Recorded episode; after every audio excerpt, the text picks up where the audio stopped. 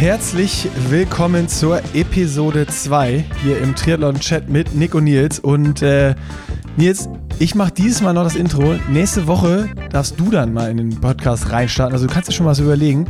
Aber jetzt will ich erstmal noch von dir wissen, so in einer, in einer ganz kurzen Abrissform. Ich, ich bin gespannt, ob du das schaffst, weil du holst ja auch manchmal länger aus. Ob du so in, in drei bis fünf Sätzen schaffst, kurz zusammenzufassen, worüber wir heute gesprochen haben. Es geht in dem heutigen Podcast im Triathlon-Chat um die Off-Season oder die nicht mehr vorhandene Off-Season.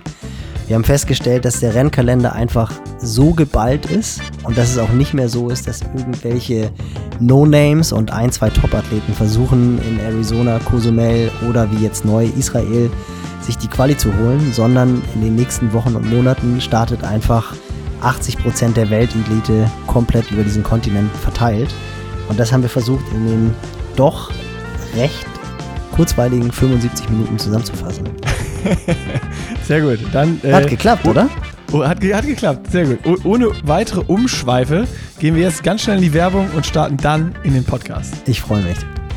Und unser heutiger Partner natürlich auch wieder AG1 bei Athletic Greens. Und äh, ich habe schon dafür gesorgt, dass Nils jetzt auch ein Testpaket bekommt, dass er auch endlich mal AG1 probieren kann, ausprobieren kann und nächste Woche wird er euch dann auch daraus berichten oder davon berichten, so heißt. Ich habe heute aber nochmal eine Info zu AG1 und zwar, ihr wisst es mittlerweile, es gibt es im Abo-Modell, aber warum eigentlich? Ähm, das hat damit zu tun, dass AG1 langfristig unterstützen soll und natürlich auch keine Wunderpille ist, die nach zweimal einnehmen irgendwas Riesiges bewirkt, sondern es geht hier um Konstanz, wie immer. Gesunde Ernährung ist einfach ein langer, langer Weg.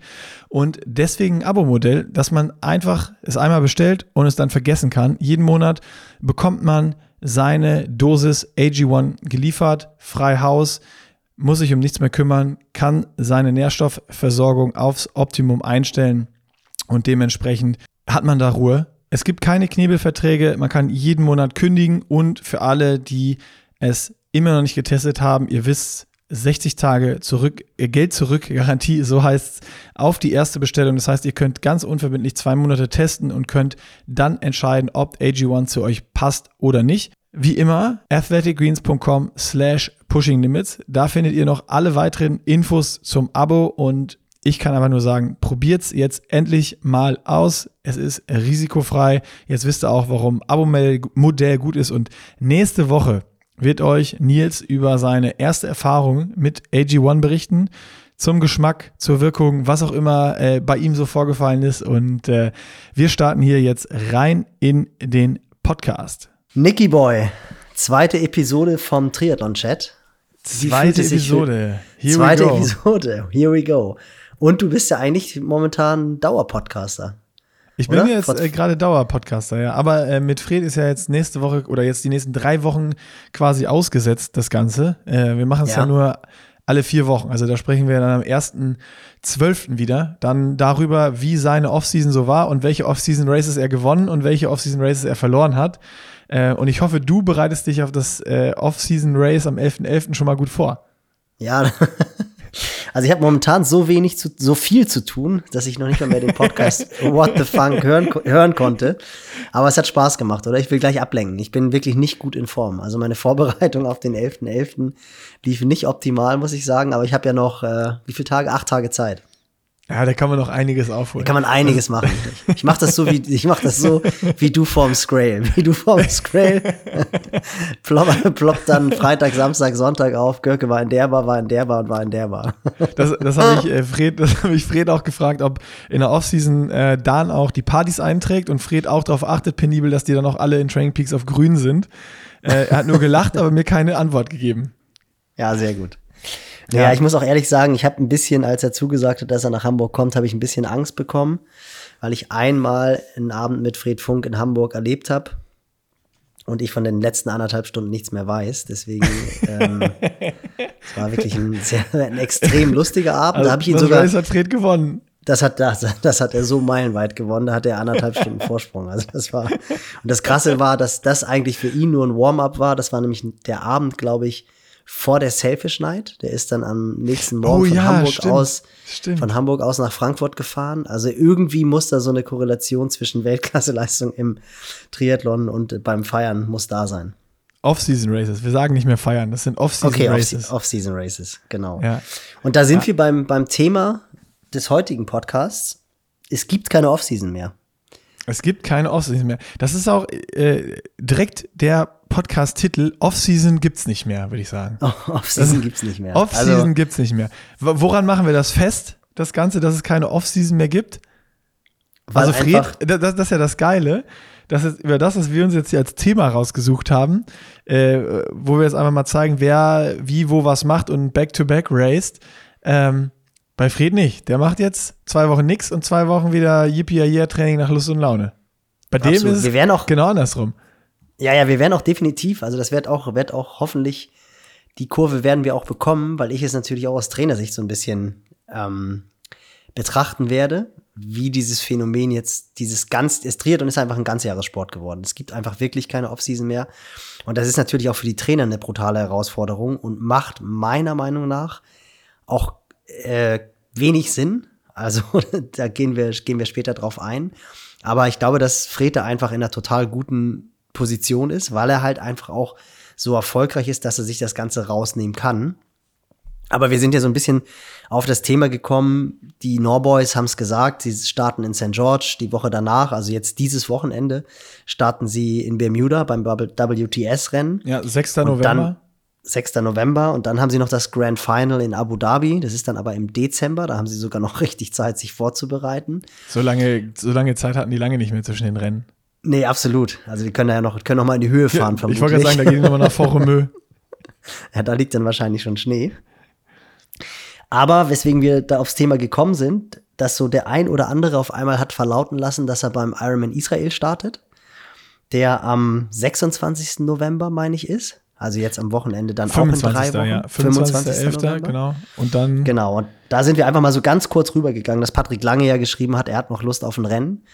Sebi startet seine Abschiedstournee quasi in Israel. Der hat ja eigentlich beim S-Grail gestartet, aber da hat er ja auch schon bei uns im Interview, könnt ihr euch auch nochmal anhören, wer es noch nicht gemacht hat auf YouTube, auch schon so gesagt, ja, er ist so gut in Form, ein Rennen will er eigentlich dieses Jahr noch machen. Also dieses Hawaii-Ding hat den halt schon nochmal richtig angezündet und auch so nach, und da kann ich auch nochmal ein bisschen aus dem Nähkästchen plaudern, vor dem Interview und nach dem Interview haben wir natürlich auch immer noch ein bisschen gequatscht und da war bei ihm dann auch so, oh, ja, also irgendwie, ja, Farewell-Tour, alles schön und gut, aber ich habe schon Bock, mir noch richtig weh zu tun und zu racen und diese Form irgendwie mitzunehmen. Und das macht irgendwie im Moment so richtig Spaß. Also. Naja, und ich meine, die wir mal. Frage, was ich mich halt echt so frage, die, die Form, die er in Kona hatte, ich meine, der hat da ja wirklich ein absolutes Weltklasse-Rennen gemacht. Die Wahrscheinlichkeit, dass, er jetzt in Israel ganz vorne ins Ziel kommt, die ist ja da. Also ich meine, jeder kennt Ja, Sebi und die- der, der kann ja. das Ding. Das Coole ist ja auch, das ist ja, es wird ja wahnsinnig viel im Kopf gewonnen und vermutlich hat er jetzt eine Lockerheit, die er, die er so noch nicht hatte. Ich frage mich, angenommen einfach nur den Fall, dass der das Ding gewinnt. Startet der dann wirklich nächstes Jahr nicht mehr in Kona? Ich, gla- ich glaube nicht, weil ich glaube wirklich, dass Sebi auch, dass, dass eine ganz, ganz große Last von seinen Schultern abgefallen ist, durch nochmal dieses gute Rennen in Kona. Er hat angekündigt, das ist das letzte und es war einfach nochmal, er hat eine richtig geile Show gemacht, er hat eine richtig geile Leistung erbracht. Es waren einfach, er hat alles aus sich rausgeholt. Das war ja Sebi eigentlich immer das Wichtigste in seiner Karriere und andere Leute waren einfach stärker. Also eigentlich ja rundum perfekt, was du sagen kannst, ich trete ab, wenn es nochmal nochmal am besten war. Davor war es ja auch mal ein paar Jahre scheiße, aber da hat alles gepasst. Und die Chance, dass der jetzt nochmal vielleicht fünf gute Rennen macht und dann in Kona 176. wird und ins Ziel geht, ist natürlich genauso hoch. Und Ja, dann ja. zu sagen, dann, dann, dann, dann machst du das, was er gar nicht wollte, dass, dass er einer dieser Profis wird, die, seine, die ihre Karriere nicht beenden können und vier Jahre irgendwie versuchen, ja, da, da, ich, ich spüre das, da ist noch was drin. Und dann hörst du irgendwann nur noch aus Social Media so, ja, es gibt nicht mehr, mehr ein Abschiedsrennen oder keine Ahnung, irgendwie ist was zu Ende oder man raced mit 48 halt immer noch. Ich glaube, das wollte er nicht. Also ist ja auch nicht schlimm, ne? Also ich, ich Nee, voll, das nein, gar nicht. also- ich finde auch die Profis geil, die die Eier haben zu sagen, ey, ich war mal, ich war mal der geilste und äh, mir ist das alles scheißegal. Das andere denken, ich habe so viel Spaß daran und ich starte immer noch und race immer noch äh, und ich mache das so lange, wie ich Lust habe. Das ist ja der größte Luxus, den du haben kannst eigentlich in deinem Leben. Und wenn du dann einfach wirklich dazu stehst und sagst, die Leistung ist egal, dann würde ich sagen, ist es geil. Aber Sebi hat das ja immer gesagt, dass er das eigentlich nicht will. Und egal, glaube ich, welches Ergebnis in Israel oder bei seiner Farewell-Tour rauskommen wird bei den Rennen, ich glaube wirklich, er, er, er bleibt dabei und startet bei keinen Championship Races mehr. Nee, sehe ich ganz genauso. Ich glaube auch dafür ist er einfach auch zu smart und ich glaube, der weiß auch, dass wirklich dieses Rennen in Kona, ich glaube, einen besseren Abschied gibt's ja gar nicht. Ich meine, er hat's ja auch, ich weiß nicht, wie er es tituliert hat, aber eine irgendwie Gefühlsexplosion, da ist ja wirklich alles zusammengekommen. Und ich meine, das waren schon noch irgendwie rührende Bilder, wie er da mit seiner Frau und seinem Sohn Arm in Arm Rotz und Wasser geheult hat. Und jeder, der Sebi kennt, der weiß, dass das einfach echte Tränen waren und das überhaupt keine Show oder sonst irgendetwas war. Aber genau, es ist halt schon einfach beeindruckend, wenn man sich das anguckt. Und wo wir auch beim Abschiedsrennen sind, der hat das ja auch angekündigt, dass er die letzten Rennen machen wird, ist Boris Stein, Stimmt, ja. der auch noch mal in Freue Israel ich mich auch nochmal richtig drauf. Das ist Total. Auch, immer, auch wenn das das letzte Rennen ist, Boris, ist, ist es. äh, Ah, ist, sind da Überschwimmer dabei? Ich, ich habe alles getan, um eine Startliste zu finden von Israel. Das ist das einzige Rennen, wo ich keine gefunden habe und bei, bei Ironman auch die Pro-Liste äh, nicht, nicht zu finden ist oder nicht aufzufinden ist. Das heißt, ich, ich weiß es auch nur, so wie du aus Social Media eben, dass irgendwie Boris startet, Kienle, Patrick, Markus Tomschke, Frommi, äh, so Genau. aus, aus deutscher Sicht einfach mal. Äh, und es war ja so, ey, Israel, ein neues Rennen auf einmal Championship Race, drei Männer, drei Frauenplätze. Und Ja. jetzt kommen sie alle hervor und denken sich, ja, die, die Hawaii-Form nehme ich mit und hole mir eine frühe Quali, um mich dann gut vorzubereiten. Deswegen jetzt meine Frage mal ganz provokant so an dich. Jetzt, die, die anderen Rennen kommen wir gleich nochmal zu. Äh, aber einfach so auf das bezogen, weil du gesagt hast, Off-Season gibt's nicht mehr oder wir das gesagt haben, es, es geht so weiter. Ist es dann vielleicht auch eine Idee, die Hawaii-Form, jetzt wenn sie da ist, man sich gut fühlt, wirklich mitzunehmen und dann nach Israel nochmal eine Off-Season zu machen? Ja, unbedingt. Also das denke ich schon. Was, was noch ein Argument für Israel ist, gerade aus deutscher Sicht, ist natürlich, dass es wirklich wohl nur ein dreieinhalb Stunden Flug ist. Also du hast einen dreieinhalb Stunden Flug, du hast mehr oder weniger eine sehr ähnliche Zeitzone. Das heißt, du hast auch keine große Anpassung. Das ist natürlich ein riesengroßer Vorteil, wenn du jetzt rüberfliegst nochmal nach Arizona, Cozumel, da kommen wir später nochmal zu, das ist mit einem riesengroßen Aufwand verbunden. Und genau wie du gesagt hast, du hast eigentlich nach dem Ironman vier, fünf Wochen später immer noch mal eine sehr, sehr gute Form und musst dazwischen auch nicht mehr viel trainieren. Also na klar, musst du noch ein paar Reize setzen, aber du machst jetzt lange nicht mehr eine vergleichbare Ironman-Vorbereitung, wie du es vor dem ersten Höhepunkt gemacht hast. Und danach ist dann aber eine, eine Ruhephase unbedingt wichtig. Und ich gehe davon aus, dass alle Athleten, die in Israel am Start sein werden, danach dann vermutlich irgendwie bis zur Weihnachtszeit wirklich eine Offseason machen und dann mit Beginn Januar in die Saison einsteigen. Aber natürlich hast du dann halt auch wieder die Leute, und die werden wir, wenn wir die Starterliste sehen, die werden auf die Hawaii-Quali schielen, die die Hawaii-Quali nicht holen. Und für die wird es dann natürlich tricky, weil für Ja, die ja, ist dann ja, nämlich, stimmt, für die stimmt, ist dann stimmt. nämlich genau dieser Punkt erreicht, dass die dann schon wieder auf das nächste Rennen schielen, was dann der Ironman Südafrika aus, ich nenne es jetzt mal europäischer Sicht ist. Du fliegst halt genau da auch nur zwölf Stunden runter, dann bist du in Afrika. Und keine Südafrika- Zeitverschiebung? Genau, Südafrika war traditionell immer Anfang April, ist im nächsten Jahr Anfang März. Das heißt, Hm. Und wenn du, dann im kannst- Dezember eine Offseason machst, es, geht sich das nicht aus. Dann hast du neun Wochen Vorbereitungszeit. Du hast den Januar, du hast den relativ kurzen Februar, dann hast du Anfang März den Ironman Südafrika. Das heißt, da kannst du dir es dann nicht erlauben zu sagen, ich mache jetzt mal vier Wochen Lazy Daisy und Ich- ich starte ne- dann, starte Ja, dann erzähl in die. Saison. Also, das ist halt auch, deswegen sind wir ja auch auf dieses Thema gekommen. Der Triathlonsport hat sich jetzt nicht nur auf der Kurzdistanz verändert, wobei da natürlich auch das Grand Final im Dezember in Abu Dhabi extrem spät ist, sondern jetzt auch im Ironman. Klassisch war es wirklich immer so, dass nach Hawaii die Jungs, die auf Hawaii stark waren, die haben eigentlich gesagt, okay, ich mach jetzt, mach jetzt Offseason. Dann hast du immer noch so ein, zwei Leute gehabt, die gesagt haben, ich starte in Cozumel, starte in Arizona. Das waren in der Regel aber die Athleten, die nicht in Kona gestartet sind. Dass jetzt aber die Kona-Athleten, ich meine, überleg doch mal, Patrick ist Zehnter geworden in Kona. Sebi ist Sechster geworden in Kona. Wir kommen gleich nochmal zur Startliste in Arizona und in Cozumel. Also ich würde sagen, dass wahrscheinlich aus den Top 10 auf Hawaii machen fünf oder sechs jetzt noch ein Rennen. Und ja. das ist halt einfach, das ist halt ein Phänomen, was wir, was wir so nicht kannten und was den Sport aus Trainersicht extrem verändert und natürlich auch medial. Ich meine, du hast es gesagt, wir haben so eine saure Gurkenzeit, wo wir dann irgendwelche, wo ich dann alte Kamellen aus der Schublade rausholen muss. Vermutlich können wir alle vier, fünf Wochen über Ironman-Wettkämpfe rennen, äh, sprechen, weil es halt einfach, es gibt halt einfach keine Offseason mehr. Und das ist schon, das ist schon wirklich brutal. Ja, stimmt, definitiv. Also ich bin mal gespannt, ob auch alle nochmal eine, eine zweite Hypothese jetzt hier nach der, dass das die, die Offseason schon noch da ist, aber einfach nach hinten geschoben wird. Ähm, zweite Hypothese, ich, vielleicht haben auch einfach viele gemeldet in der Hoffnung, okay, da gibt es drei Plätze und ich gucke mir mal die Startliste an und entscheide dann, wie ist die Form denn wirklich? Lohnt sich das oder ist auch die Konkurrenz vielleicht zu groß, dass ich wahrscheinlich mit der Form, die ich jetzt habe, wenn ich ehrlich zu mir bin, äh, äh jetzt hier kein Top-3-Ergebnis mache und somit auch keine Quali hole und dann in dieses Problem renne, ja, ziehe ich dann nochmal weiter durch bis Südafrika oder sage ich, ich mache dann einen Strich drunter und sage, ich, ich, ich habe meinen One-Shot in Frankfurt oder wo auch immer. Ja, ich glaube, da ist halt einfach das, der Punkt, dass du natürlich als Profiathlet, gerade wenn du jetzt in Kona nicht gestartet bist, steckst du jetzt ja mehr oder weniger voll in der Vorbereitung drin. Also ich war jetzt ja auch noch mal urlaubsmäßig für fünf Tage auf Mallorca, bin vor, ich glaube, knapp zwei Wochen wiedergekommen und da ist mir Markus Tomschke zum Beispiel entgegengekommen. Das heißt, der Kerl, der auch in Israel startet, der ist jetzt schon, der ist jetzt schon seit mindestens zwei Wochen auf der Insel, trainiert jetzt mit Boris und Patrick in der Trainingsgemeinschaft, die trainieren ja sehr viel zusammen. Der wird mit Sicherheit sich auch nicht freuen, wenn er auf einmal sieht, wer da alles am Start steht, weil da natürlich für ihn die Chance auf den Treppchenplatz wesentlich geringer geworden ist. Muss man ja ganz ehrlich sagen.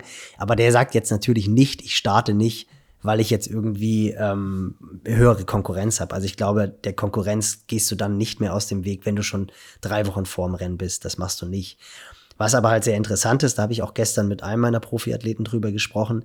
Ich glaube, dass es sich halt einfach so verändert, dass die Profiathleten, die am Start sind beim Ironman, dass einfach sehr, sehr viele nur mit 90 Prozent ihrer Leistungsfähigkeit am Start stehen weil sie halt diese, ich sag jetzt mal übertrieben, Back-to-Back-Races in einem Drei-Monats-Zyklus machen.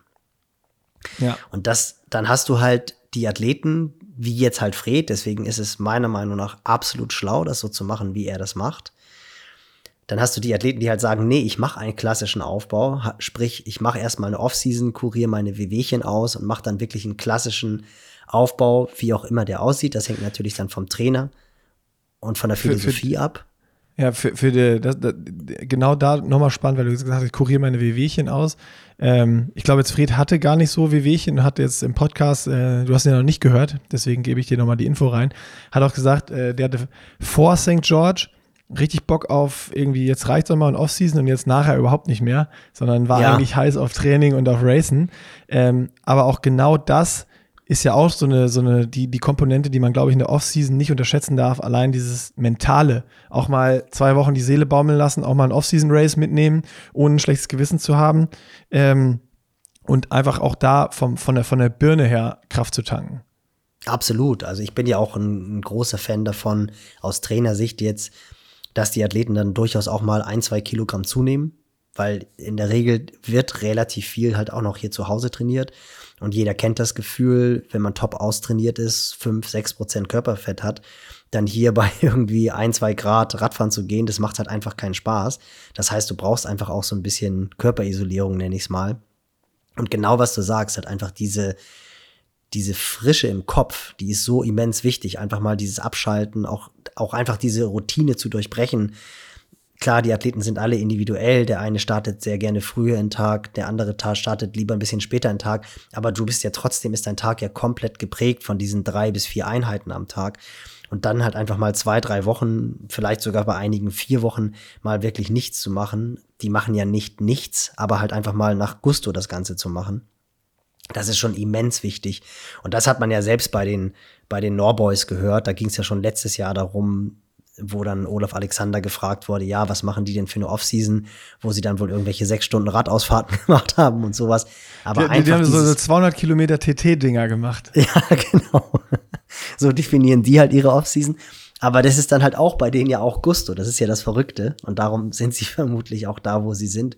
Und gerade für so einen Athleten wie Fred, der natürlich im Long Term denkt, ist es, ist es natürlich absolut wichtig, das zu machen. Und ich denke auch Mika, Strati, eigentlich alle die, die jetzt vorne dabei waren. Ein paar übliche Verdächtige werden wir gleich in der Starterliste vom Ironman Arizona finden. Da gehen wir ja. dann aber als nächstes, nächstes drauf ein. Das macht absolut Sinn, diese, diese Offseason jetzt zu machen für halt diesen Long Term. Aber ich finde es halt, wie gesagt, wenn du dir dann solche Leute auch wie Patrick anguckst, der dann halt auch einfach sagt, ey, ich meine, es war jetzt ja kein schlechtes Rennen für ihn. Klar, er ist halt durch das Penalty nicht in der Position gewesen, in der er gerne gewesen wäre.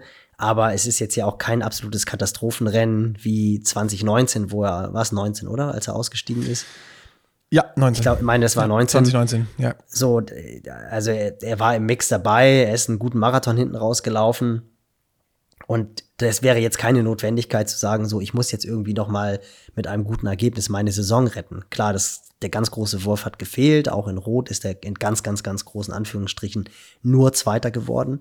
Ähm, vermutlich will er auch noch mal vielleicht das, die Saison mit einem Sieg beenden. Aber die Notwendigkeit ist ja eigentlich nicht da. Und das finde ich, das finde ich halt schon wirklich sehr, sehr spannend. Und du hast sie aufgemacht. Für uns geil. Für uns einfach Mega. geil. Äh, Mega. Für uns einfach richtig, richtig geil. Du wolltest hier Startliste noch wissen von irgendwas oder was, nee, was ich aufgemacht habe? Von, von, Arizona, weil das ich, war ja ich schon noch mal eben so. Kosumel, ich ich, ich würde noch mal einmal kurz Kosumel äh, dazwischen schieben, weil da habe ich auf der Startliste jemanden entdeckt, der zu dem, zu dem meine Theorie mit dieser äh, verschobenen Saisonpause auch gar nicht passt. Also ich bin mal gespannt, ob der die macht oder ob der komplett alles durchzieht. Und zwar äh, Magnus Ditlev. Weil der hat Kona geraced, St. George geraced und jetzt steht er in Cozumel auf der Startliste und ist bei Tree Rating auch hier wieder auf äh, 1 geratet mit einer Expected Time von 7,45,26 vor Peter Hemmerich, Lopez, Dominik Sovia, Jan van Berkel, Rudi van Berg, äh, Michi Weiß, Andy Potts, Tyler Butterfield, Igor Amorelli. Also auch da wieder Cozumel gleichzeitig wie Arizona, wo wir gleich noch aufs Feld kommen. Zwei Rennen am gleichen Tag und beide krank top besetzt. Ja, Wahnsinn. Am 20. Und vor allem, du darfst, und du darfst halt einfach auch nicht vergessen, ich meine, Ditlev hat seine erste Langdistanz in Texas gemacht, wo er mit Platten in einem irren Sprintfinish hinter Ben Hoffman Zweiter geworden ist. Ja. Der hat, glaube ich, fünf oder sechs Minuten hat er gebraucht, um, um den Defekt zu beheben, weil es da auch irgendwie Probleme gab. Dann hat er in unglaublicher, souveräner Manier rot gewonnen. Und dann Kona, jetzt dritter reicht Platz das schon für bei eine der geile 70. Saison. also absolut, absolut Wahnsinn. Ja, also definitiv, definitiv brutal. Und was du äh, in der Starterliste auch beim Ironman Cozumel, ich glaube, das ist so ein Typ, den du vorher angesprochen hast, der halt einfach raced, weil er tierisch Bock hat, Wettkämpfe zu machen.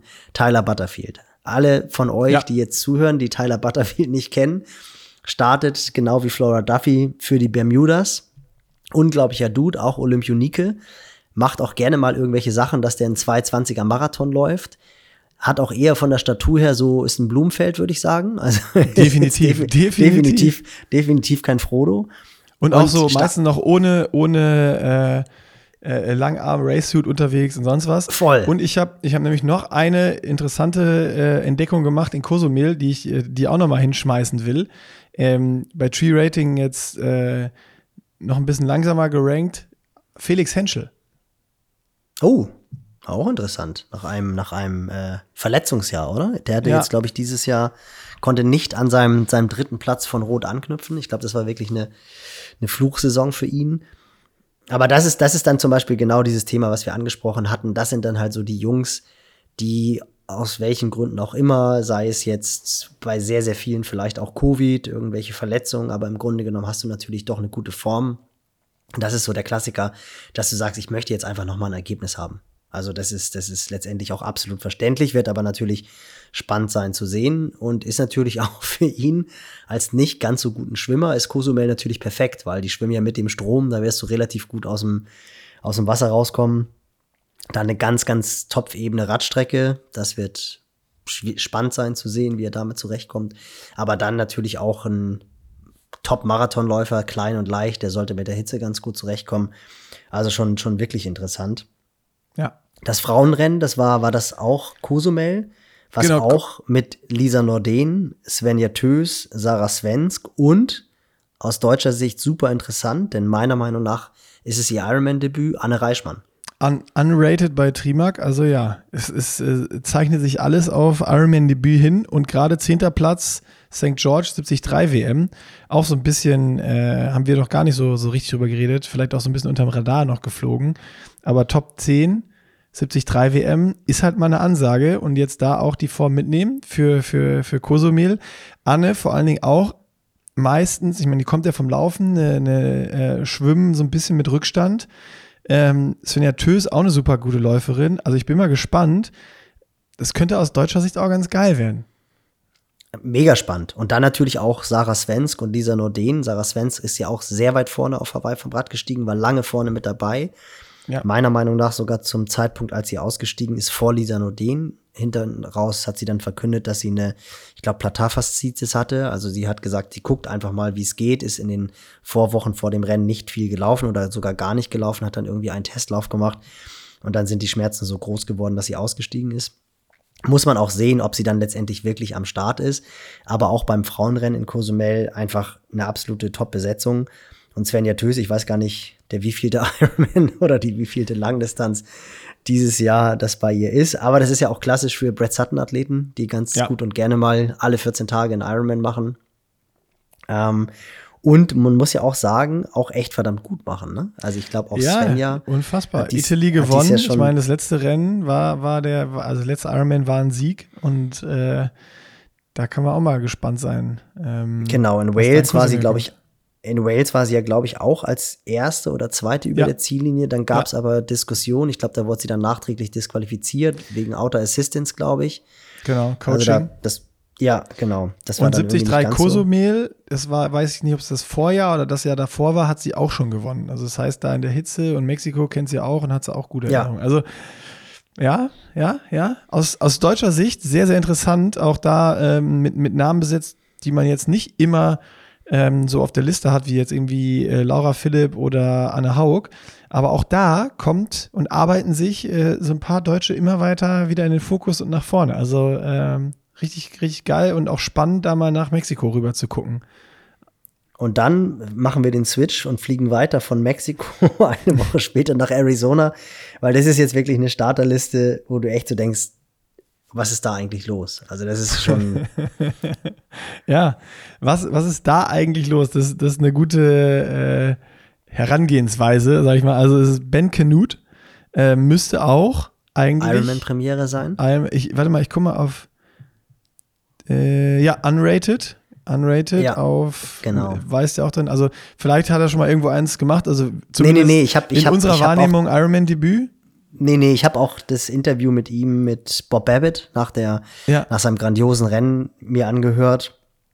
Und da haben sie auch darüber geredet, dass er halt auch gesagt hat, dass jetzt langsam auch die Zeit reif ist für die Langdistanz, weil ich meine, es ist ja einfach gerade wirklich für Halbdistanzathleten ein absolutes Paradies. Die PTO-Rennen sind wahnsinnig lukrativ.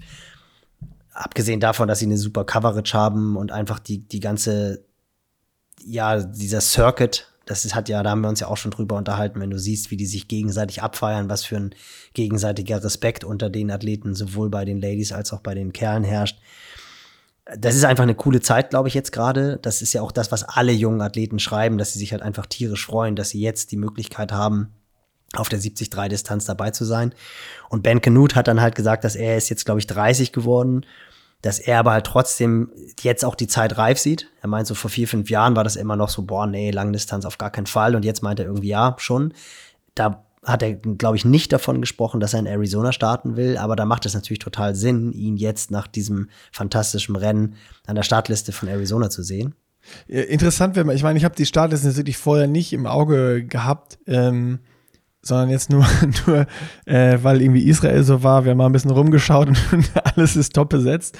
Ähm, interessant wäre ja mal äh, zu, zu hören, hat er vielleicht, das ist hier wieder der, der Tag der äh, Hypothesen von mir, hat er vielleicht schon den Plan gehabt, Arizona zu starten und hat sich auch langdistanzmäßig vorbereitet Und dadurch kam vielleicht auch durch dieses umgestellte Training, äh, ist ja oftmals, dass man es bei Athleten beachten kann, wenn die jahrelang für irgendwas trainieren und switchen dann nochmal auf äh, Langdistanz, beziehungsweise setzen andere Reize im Training, trainieren andere Sachen, längere Sachen, kürzere Sachen, wie auch immer, äh, dass nochmal so ein richtiger Boost kommt und dass vielleicht auch diese, diese Performance St. George daher rührt, dass er vielleicht so ein bisschen im Training auch umgestellt hat und ein bisschen für die längeren Distanzen trainiert hat und nochmal dem Körper einen anderen Reiz gegeben hat.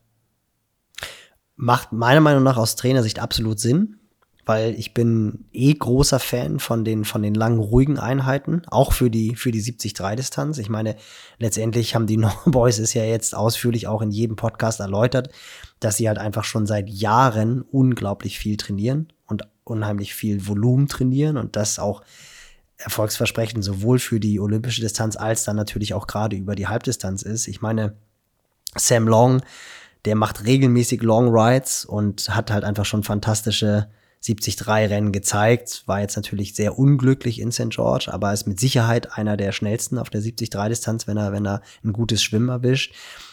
Auch da ganz interessant, Mika Not, erinnere dich mal daran, als er letztes Jahr ja so ein bisschen wie Phoenix aus der Asche gekommen ist. Dann kamen so die ersten Geschichten hervor, wie er im Corona-Jahr 400 Kilometer zu seinen Eltern gefahren ist. Also das ist mit Sicherheit auch ein Typ. ja. Naja, das ist, das ist schon, wenn du das halt dann aus Trainersicht dann solche Geschichten hörst. Ich glaube, dass so diese langen, ruhigen Einheiten, das können auch ruhig mal Überdistanzeinheiten sein, also auch jenseits der fünf Stunden, auch für 70-3-Athleten total Sinn machen. Und du hast natürlich total recht. Vielleicht, ich glaube, Ben Knut hatte ja auch ein bisschen, bisschen gesundheitliche Probleme. Ich weiß nicht, ob es nur Covid war oder ob es auch verletzungstechnisch war. Und da ist es natürlich immer sicherer, über den Umfang als über die Intensität zu gehen. Intensität ist das, was halt den Körper am meisten belastet. Und das kann natürlich schon sein, dass man, dass die gesagt haben, hey, wir gehen jetzt einfach mal ein bisschen mehr über, über die Distanzschiene und ähm, da ist natürlich der Unterschied zwischen, zwischen Halbdistanz und Ironman-Distanz auch fließend. Und es ist ja auch noch Zeit. Ich meine, das darf man halt auch nicht vergessen. Das sind jetzt noch vier Wochen. Das heißt, du kannst wirklich noch einen Drei-Wochen-Block setzen, bevor du ins Tapering übergehst. Denn wenn wir jetzt mal die Starterliste weiter durchgehen, der nächste, der auch am Start ist, ist ja auch Sam Long. Sam Long, Joe Skipper, Matt Hansen, Cameron Worth, Christian Hogenhaug, Ruben Zepunke aus deutscher Sicht, Fabi Reuter aus deutscher Sicht, Bart Arnold und Chris Leiferman. Also das Ding ist lang und es sind 76 Profimänner am Start. Ja, unfassbar. Und ich glaube auch für Fabi Reuter, der ja auch so ein bisschen untergegangen ist, der ja auch echt ein ganz, ganz tolles Rennen, meiner Meinung nach, in, in, äh, in St. George gezeigt hat. Das war ja schon auch wirklich sehr, sehr stark. Ich meine, das war seine erste 73-Weltmeisterschaft und er war die ganze Zeit präsent vorne in der Verfolgergruppe und ist dann auch einen guten Halbmarathon gelaufen. Wird auch spannend sein zu sehen, wie der sich dann auf der Langdistanz schlägt. Ich glaube, das ist auch Debüt. Und auch bei den Frauen, also da ist es letztendlich genau das Gleiche. Hattest du auch Sarah True, hatte ich mir jetzt notiert. Wer war da noch am Start? Also es waren ja auch äh, extrem äh, Sky starke. Mönch, Lauren Brandon, René Keeley, ist äh, Melanie McQuaid, Angela Neath, also da ist genauso viel. Es sind ein bisschen weniger, sind 24 Frauen, aber äh, trotzdem auch nicht, nicht minder schlecht besetzt. Da fehlen jetzt vielleicht so äh, noch ein paar mehr ganz große Namen, wie bei den Männern. Ähm, aber ja, wobei Sarah, wenn, Sarah True und Sky Mönch ja auch, auch ja, ja, absolut. Sind, die absolut. Halt, äh, Maya, äh, Nielsen, Stage Nielsen. Guck mal, auch. Maya Storge Nielsen, auch, auch brutal. Ja. So. Storge, so spricht man es aus. Guck mal, da kommt der, Nord, der Nordische durch. Jetzt weiß ich das auch. Lauren Brandon, oh, okay, okay, okay, okay. Ja, also das ist schon. Also, das ist schon also ja, ja, das, ist, das ist halt einfach wirklich, ist wirklich brutal und ist natürlich auch, ähm, ja, ist auch, äh, Ruben ist ja, glaube ich, gleich drüben geblieben. Genau, Ruhm ist gleich drüber. Ich, ich muss mir das ein bisschen auf die Kappe schreiben. Ich hab's, äh, wir, wir ziehen hier gerade im Umzug in, äh, im Büro um und äh, aus und ich habe hier, äh, hier ist absolut Chaos. Und ich habe mir eigentlich fest vorgenommen, nochmal vorher irgendwie mit Ruben mich zu connecten, was, was los war in St. George und nachzufragen, weil der hat dann auch irgendwie ein Bild gepostet, wo er so riesen angeschwollene Augen hatte.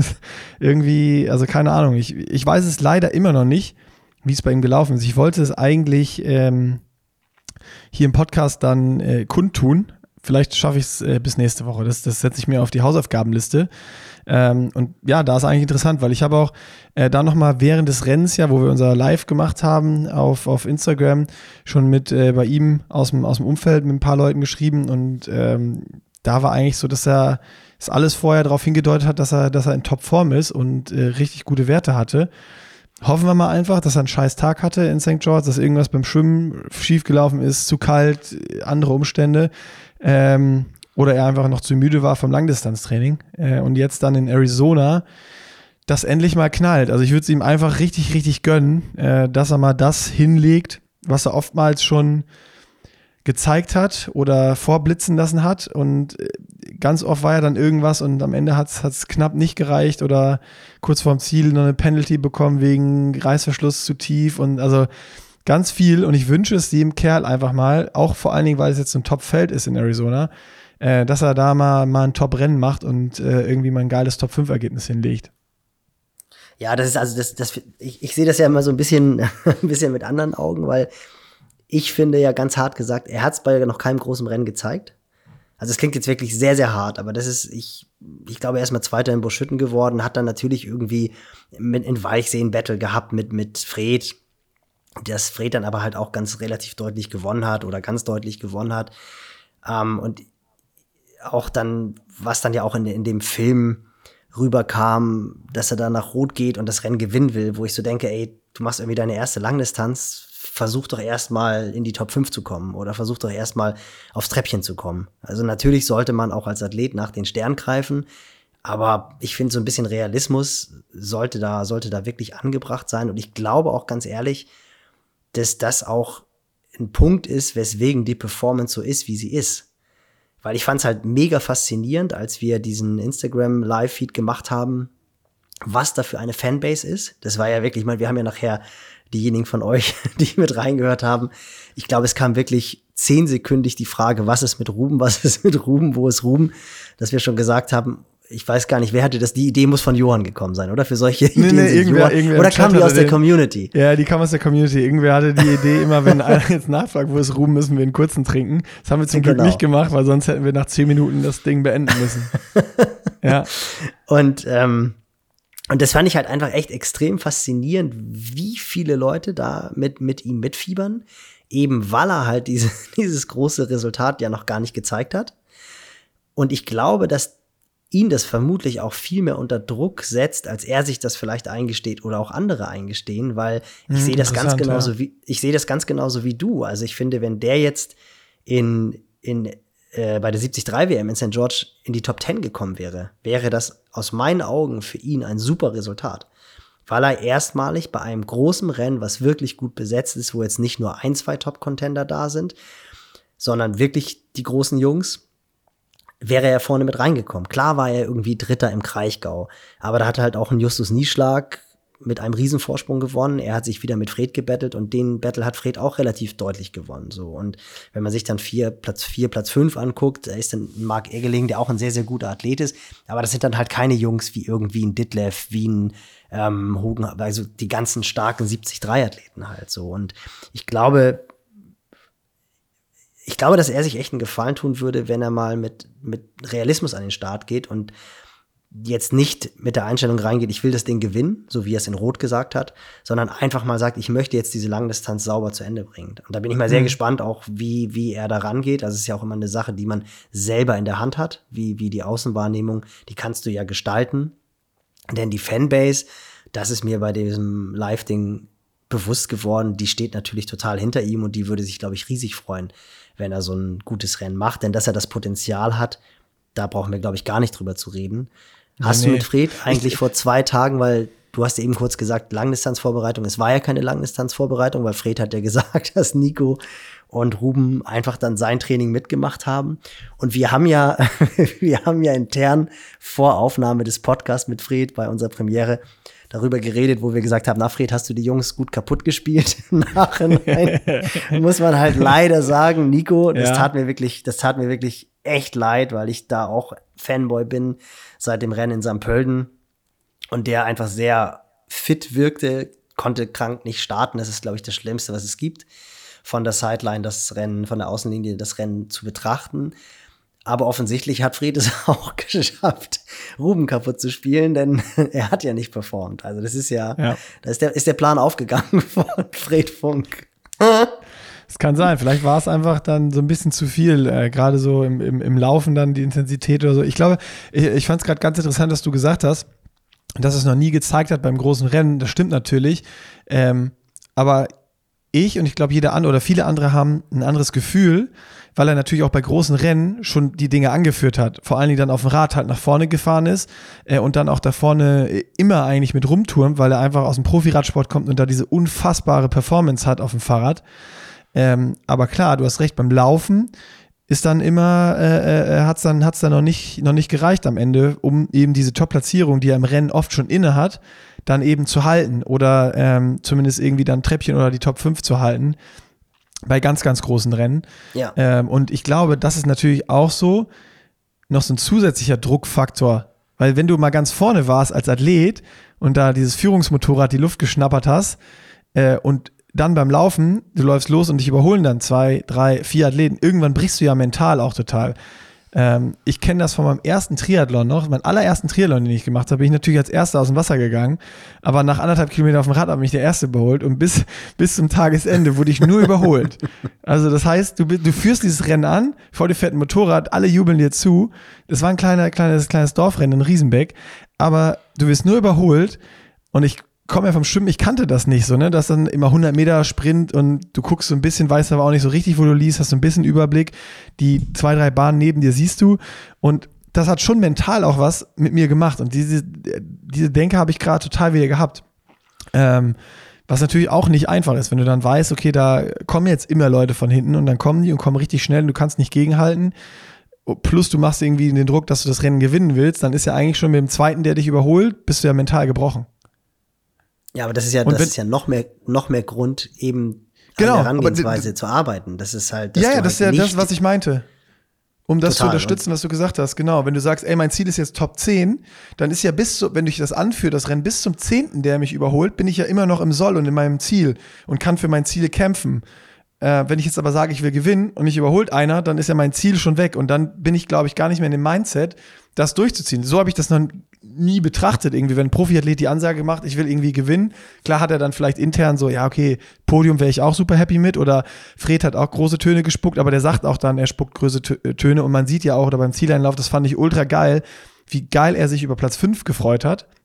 Äh, wo man dann sieht, okay, er, er, er kann das ein, einschätzen und hat auch das realistische Ziel des Top 5 in diesem Feld, Fünfter in der Welt, äh, auf dieser Distanz unfassbar geiles und geiles Ergebnis ist. Aber äh, das finde ich ganz spannend, so psychologisch betrachtet, die Herangehensweise zu sagen, okay, was ist denn, was, was kann ich wirklich und was wäre wirklich ein Erfolg und sich das Ziel zu setzen, dann erstmal zu sagen, beim großen Rennen Top 10, dann beim großen Rennen Top 5, um auch in dieses mentale Game reinzukommen. Ähm, habe ich, glaube ich, aktiv so noch, noch, noch nie von der äh, äh, Sichtweise betrachtet. Ja, aber ich glaube, das ist so auch so dieser Punkt, den halt einfach, wo auch dieser Profisport sich wieder so extrem vom Amateursport unterscheidet.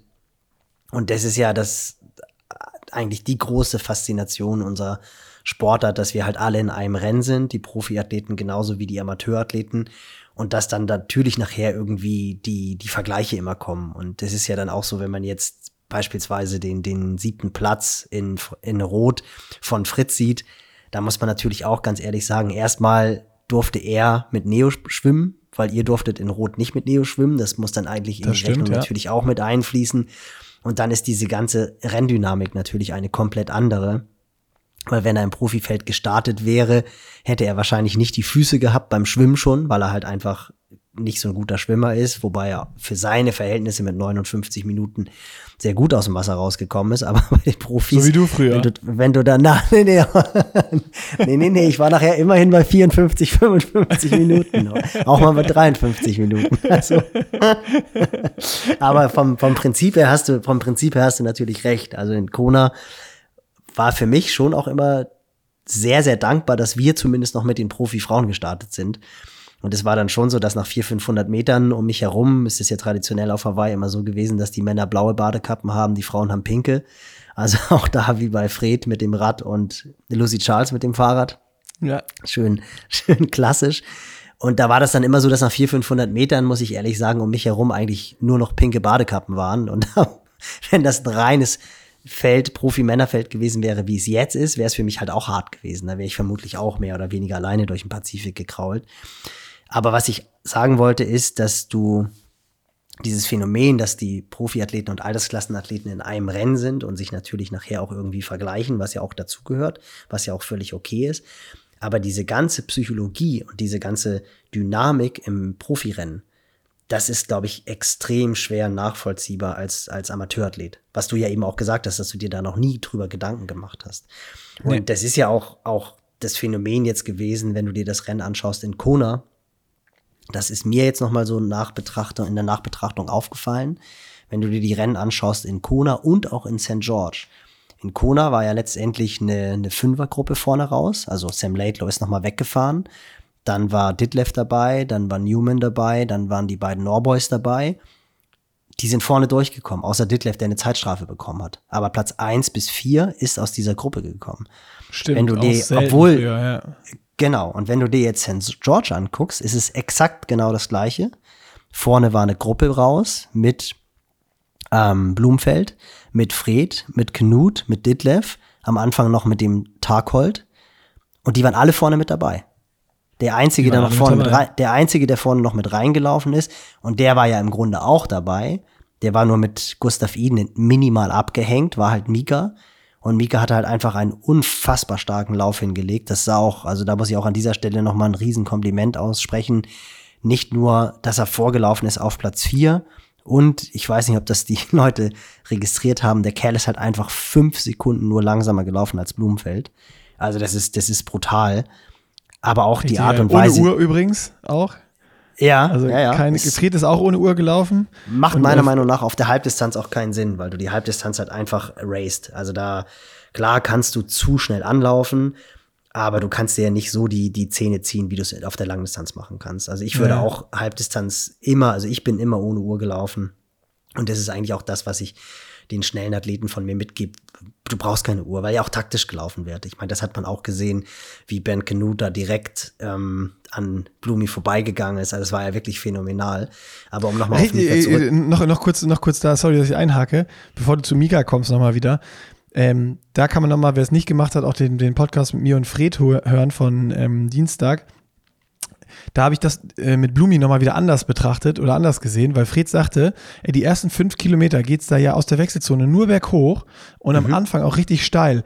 Und er hat gesagt, mit seinem Gewicht, Fred ist ja auch ein kräftigerer Athlet wie Blumi, hat er richtig Probleme gehabt, überhaupt in seinen Rhythmus zu kriegen. Und Fe ja, Fred ja. ist die zweite Hälfte viel, viel, viel, viel, viel schneller gelaufen als die erste. Wäre die zweite ja. Hälfte so langsam gewesen, wäre er wahrscheinlich nicht mal Top 10 gewesen wie die erste. Ähm, und bei Blumi habe ich dann gesagt, ey, jetzt wo du es erzählst, wo wir den im Livestream gesehen haben, der ist ja, der hat sich immer umgedreht, geguckt und erst als Knut da war, Vorlage und hat alles gegeben, um da dran zu bleiben. Mhm. Äh, um den nicht, nicht loszuwerden. Ich schätze, der hatte da auch Probleme nach dem harten Radfahren, äh, da, da rauszukommen. Und Fred hatte noch gesagt, die Info wollte ich dir auch noch kurz schnell mitgeben. Sorry für die Leute, die es jetzt doppelt hören, aber ähm, Fred hat auch gedacht, ja, er kann doch mal vielleicht dann am Rad eine Attacke setzen oder so. Er aber meinte die ganze Zeit, sobald ein Anstieg kam, ist halt Blumi aus dem Sattel gegangen, dem war scheißegal, ob es Aero war oder nicht, und hat einfach das Ding voll hochgepresst und bergunter dachte Fred dann, ja, jetzt wird's vielleicht langsamer, auch nicht, auch einfach weitergepresst. Also das war so schnell die ganze Zeit. Und Fred hat sich dann mit Blumi nachher noch unterhalten und der hatte, ich, ich weiß nicht, ob es über die ganze Zeit war oder das erste Drittel oder sowas, irgendwie Average von 360. Ja, Wahnsinn. Wahnsinn. Aber das ist ja letztendlich auch genau das, was wir ja vorher auch schon in der Vorbesprechung mit Fred letzte Woche besprochen haben, wo wir alle gesagt haben, der Typ ist dermaßen angespitzt und von dieser Niederlage, was ja auch echt hart ist. Ich meine, du wirst Dritter bei deinem Debüt in Kona und es nervt dich dermaßen, dass du drei Wochen lang, das hat er auch im Interview gesagt, nur darüber nachdenkst, was du in der Vorbereitung verkehrt gemacht hast. Ja. Und ich fand das, ich fand das auch wirklich krass, der war jetzt schon happy, dass er 73-Weltmeister geworden ist, aber jedes Mal, wenn er darauf angesprochen wurde, ob ihn das jetzt versöhnt mit Kona, hat er ja immer gesagt, nee, da kann ich mich nur auf, da kann ich mich nur auf Big Island versöhnen. Äh, das, da reicht so eine 73 WM nicht. Und ich meine, das haben wir auch in der Coverage gesehen, wie der Typ losgefahren ist und dann nach einer Meile die Führung übernommen hat. Da wusste man halt einfach, das ist der Mann, den es zu schlagen gilt. Und das war ja eigentlich wirklich in, spätestens nach 20, 30 Kilometern das war ja, irre. Wirklich Komplett irre, besessen. aber halt irre, aber wirklich cool. Und umso cooler, um halt die Brücke zu Mika zu schließen, wie der Kerl einfach da lang marschiert ist über diesen echt sehr, sehr, sehr anspruchsvollen Laufkurs. Und, ähm, und, und dann halt einfach Vierter geworden ist und wie gesagt lediglich fünf Sekunden langsamer gelaufen ist als, als Blumi. Also wirklich sehr, sehr Wahnsinn. stark. Aber auch da siehst du, und das war ja das, was ich eingangs sagen wollte, auch er ist ja als Fünfter, meine ich, vom Rad gestiegen. Oder als Sechster vom Rad gestiegen. Also er ist Gustav Iden dann ja nachher noch weggefahren. Das heißt, die Rennstruktur war sowohl in Kona als auch in St. George so, dass eine Gruppe oder zwei Gruppen waren es in St. George, wenn man am Anfang das Duo Mika Not und Gustav Iden zählt, dass die Jungs, die von Beginn an beim Radfahren vorne waren, sind auch im Ziel vorne gewesen. Also das finde ich, ja. das finde ich, es ist auch keiner hochgegangen. Das finde ich zum Beispiel auch total spannend. Also auch Max Newman, der natürlich aus europäischer Sicht total unterbewertet wurde vor Kona. Ich meine, der Typ hat dreimal den Ironman Cairns gewonnen. Der war australischer Halbdistanzmeister. Der war olympische Distanz, hat er in Australien die Meisterschaft gewonnen. Das ist ein absoluter Weltklasse-Athlet. Den kennt man halt in Europa nicht, weil er halt primär die Ergebnisse in Australien erzielt hat. Aber das ist halt schon echt ähm, beeindruckend, dass halt keiner hops gegangen ist. Und auch Ja, ein Ditlev, ich meine, letzt, letztendlich in letzter Konsequenz, weil ich glaube, dass Fred das irgendwie im Podcast gesagt hat, naja, Ditlev ist ja auch hops gegangen in, in Kona. Ich weiß nicht, was ist Ditlev, ist, glaube ich, siebter geworden, oder? Also das ist ja jetzt auch zu sagen. Du Der hat bist ja die hops Zeitstrafe gegangen. gehabt, ne? Also, nee, nee, Das nicht meine ich damit. Ich hätte eigentlich gesagt, nee, nee, er hat nicht gesagt, er ist Hobbs, er hat gesagt, er ist müde Ja, für, für 73 WM, aber Genau. war er nicht. Also, nee, nee. war Also das ist nicht. das. der war einfach nicht nee, müde, der ist wahrscheinlich auch noch nicht müde für Kosumel jetzt, sondern wird da auch äh, das Ding abrasieren, äh, wenn ich jetzt mal einen Tipp abgeben würde. Ähm, ich, mich wird noch, einer ist halt hops gegangen, Gustav Iden. Das war ja so ein bisschen äh, mit, mit Ansage bei ihm aber auch. Der war auch derjenige, der in, in den Podcasts vorher und in den Interviews auch gesagt hat, wir hatten ihn ja auch noch mal im Interview. Er ist auch noch mal ein cooler Insight und äh, die Lena hat den ja interviewt und in den äh, Blog geschrieben, das Interview Mhm. mit ihm. Wer es noch nicht gelesen hat, kann es bei, bei uns auf Pushing Limits nochmal tun im Blog. Und die hat mich danach auch angerufen und gesagt, boah, der Junge ist so durch. Der war so müde, dem sind die Augen beim Interview zugefallen, da, da ging nichts mehr. Der macht so einen Interview-Marathon gerade und wird von einem Termin zum anderen gepresst. Äh, und das hat man jetzt gesehen. Und um da jetzt wieder die Brücke zu schlagen, nochmal Eden und Blumenfeld.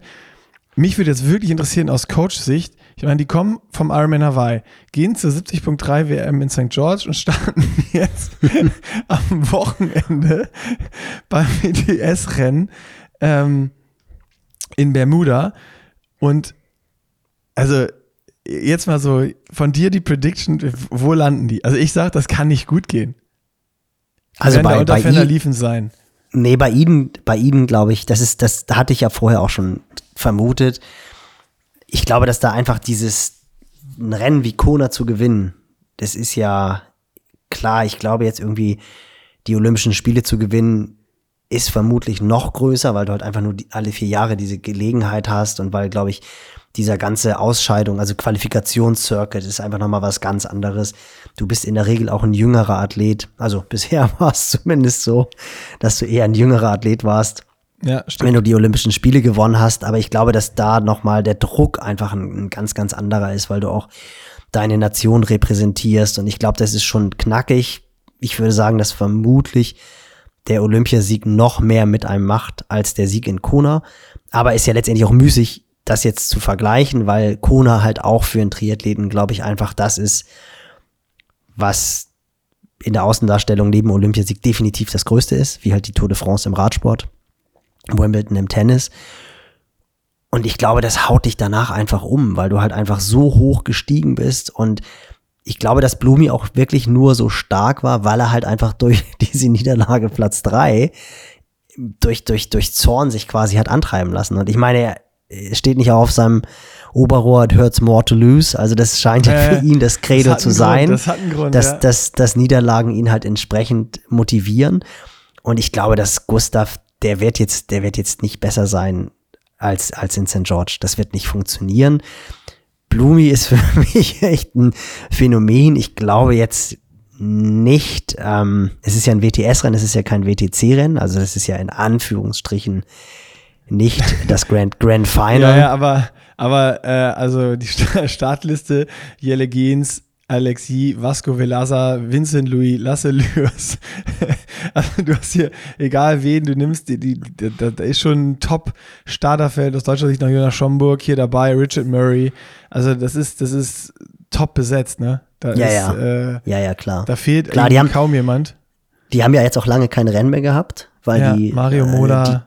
Die, brauchen natürlich auch, die brauchen natürlich auch eine Praxis. Also gerade auf der auf der Kurzdistanz, Sprint und Olympischdistanz ist es extrem wichtig. Ich meine, Bermuda ist ja das Rennen, wo die Norboys das erste Mal für Aufsehen gesorgt haben. Wo Oh ja, Podium-Sweep. Erst, Clean erst, Podium-Sweep, Genau, ganz ja. genau. Blumfeld, Kaspar Stornes und Gustav Iden. Also die, Ja. ich glaube, es ist auch eine relativ anspruchsvolle Radstrecke. Da haben sie es, glaube ich, klar gemacht. Die sind auf dem Rad weggefahren und haben das Ding dann durchgezogen. Das ist aber natürlich auch so ein Überraschungscoup, den ihnen mit Sicherheit nicht mehr gelingen wird. Ich, ah, ich wollte jetzt sagen, ich lege mich fest und sage, dass Blumfeld nicht in die Top 5 kommt. Ähm, aber das ist halt, glaube ich, echt ein Typ. Ey, wenn er in Von- Top 5 von- kommt, wäre das für mich unfassbar krass. Also das würde ich noch höher bewerten als den Sieg in St. George Ja. drei Wochen Ja. nach Kona. Ja. Und ich glaube das nicht. Also der, der, es wäre eigentlich schon ein Phänomen, wenn der Typ irgendwie Das- so als Achter, Neunter, Zehnter ins Ziel kommt. Das wird nur gehen, Ähm, wenn er irgendwie schwimmen dabei ist und dann auf dem Fahrrad, wie auch immer, wieder irgendwie wegfährt. Weil er einfach so eine Ja, aber- das- hat das- durch Langdistanztraining, aber ich glaube nicht, wenn er da mit Alex Yee, Vasco Velasa, Vincent Louis, Lasse Lürs oder äh, mit wem auch immer da äh, äh, zum Laufen geht, Jacob Birdwhistle, egal, du kannst diese Liste hier und so Ja, ja. ähnliche führen. Klar. Das, äh, ich, das, das, ich glaube, das ist aber so eins der ersten WTS-Rennen jetzt, was ich, was ich mir, wo was ich auf jeden Fall sehr, sehr aufmerksam verfolgen werde, äh, nochmal wieder, weil das interessiert mich jetzt schon. Wie Voll, kannst klar, du performen von Ironman auf 73 auf, auf äh, WTS? Und ich finde es aber geil, dass sie es machen, die Norboys, weil so, man sagt, das geht nicht und jeder sagt dir, das geht nicht und wir sagen jetzt auch, das geht nicht, bis Christian Blumenfeld dann da am Wochenende auf dem, auf dem Podium steht. Was ich, was ich sagt, aber glaube, was ich aber glaube, ist, dass die in äh, Abu Dhabi gut sein werden. Also zumindest, zumindest Blumi. Die Frage ist wirklich, wie Eden jetzt damit zurechtkommt, so. Also, das finde ich aber irgendwie auch cool, weil das zeigt ja, dass das ein Mensch ist. Also wie der dann, ich habe es nicht gesehen, aber er saß ja nachher wirklich weint irgendwie am, am Streckenrand und hat die Mütze, die Magic Cap tief ins Gesicht Oh gezogen. ja, stimmt, da müssen wir auch noch drüber reden. Ähm, die Magic Cap ist nicht mehr Magic. Die ist er nicht mehr stand Magic, direkt, ist die direkt ist- ausgestiegen neben Mi- Mirinda Carfrey, sogar lustigerweise, wo sie live drauf waren. Und Ja. Mirinda dann gefragt hat, ah ja, ich guck mal, ob ich ein Interview kriege, aber äh, Gustav nur mit dem Kopf geschüttelt und äh, wollte da auch keine Interviews mehr geben. Ja, ich glaube, er hatte das Interview Barometer war durch die Decke. Also er hatte Genau. keinen, keinen Bock mehr. Genau, und, und das, finde ich, macht ihn halt echt auch menschlich. Und der lag ja, der lag ja sogar, glaube ich, noch in den Top Ten, oder? Als er ausgestiegen ist. Es ist ja jetzt nicht so, dass er Ja, da irgendwie ja, auf irgendwie Platz so. 20 rumgejoggt ist. Also da hätte man ja auch sagen können, ach komm, als Hawaii-Champ jogge ich das Ding jetzt mal zu Ende. Ich meine, Sam Long, dem wurden auch alle Träume durch das Penalty, sei es jetzt berechtigt oder nicht berechtigt, lassen wir einfach mal dahingestellt. Aber der hat das Ding ja auch zu Ende gemacht und das hätte man ja auch, der, der, natürlich hätte der vermutlich 10 Kilometer noch zu Ende joggen können.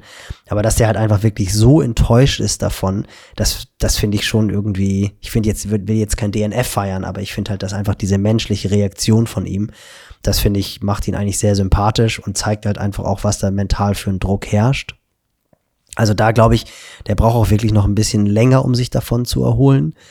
Ähm, es würde mich zum Beispiel auch nicht wundern, wenn der am Wochenende gar nicht startet. Einfach auch, um jetzt nicht auch irgendwie eine Krankheit oder eine Verletzung oder so zu riskieren, weil das sind natürlich immer Punkte, die schon auch schwierig sind. Es ist jetzt Spannend, wieder, ja.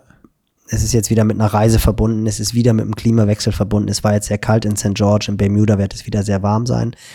Aber Blumi, glaube ich, wird in Abu Dhabi, da wird er schon wieder ein Faktor sein. Also es würde mich nicht wundern, wenn der Kerl in Abu Dhabi Top 5 macht.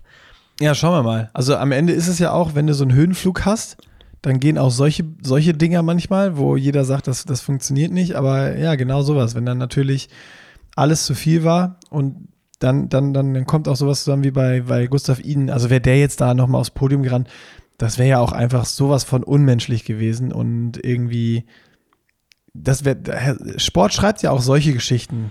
Und das ist irgendwie auch das Geile daran, dass du, die Highs und Lows können auch so schnell aufeinander folgen. Äh, und dann ist die Frage, wie reagierst du jetzt richtig? Ne? Also ist jetzt das Richtige ein WTS-Rennen oder ist das Richtige jetzt mal, um wieder den Kreis zu schließen, Offseason gibt es nicht mehr, oder ist das Richtige jetzt mal ein paar Tage Offseason für Gustav Iden? Ähm, und ich glaube, es ist Zweiteres. Also bin gespannt, ob du, ob du recht hast, dass er gar nicht startet. Ja, wird, wird interessant sein zu sehen. Also ich glaube aber Oder- wirklich, dass die. No, no, no, was ich machen würde, ich Jetzt kommt wieder die aber Urlaub auf. Bermudas machen. ich würde auch, an Gustavs Stelle würde ich schön mitgehen und dann einen Tag vorher sagen, ah, hier Husten, krank.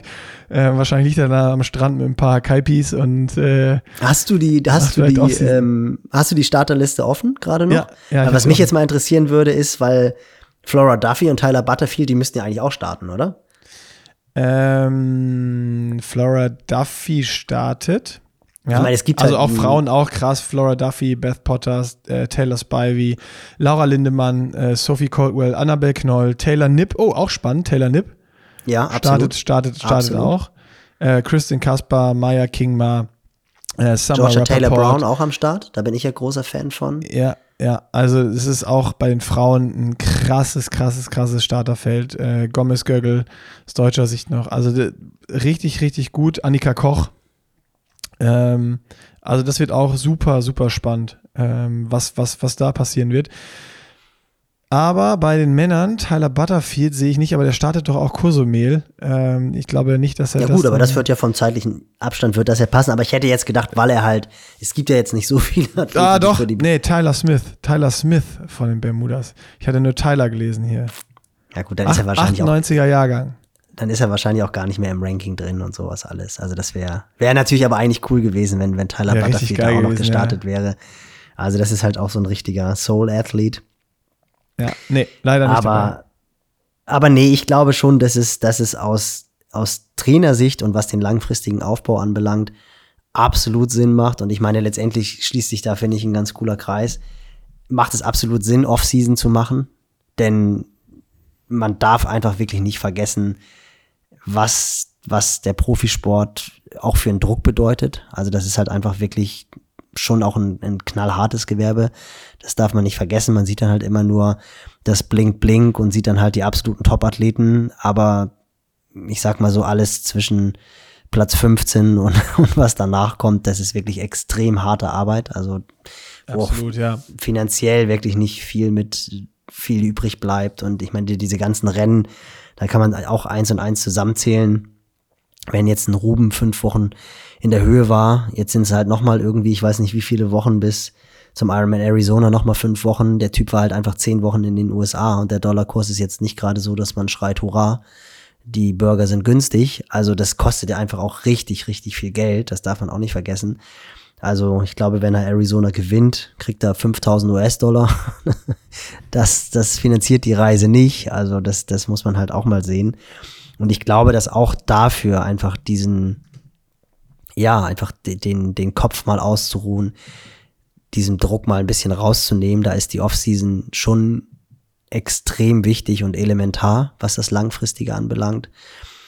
Aber für uns als, als Triathlon-Fans und als Fanboys ist es natürlich schon sensationell, dass es diese Offseason einfach nicht mehr gibt und wir diese saure Gurkenzeit, vielleicht kommt sie so ein klein bisschen im Januar, Februar.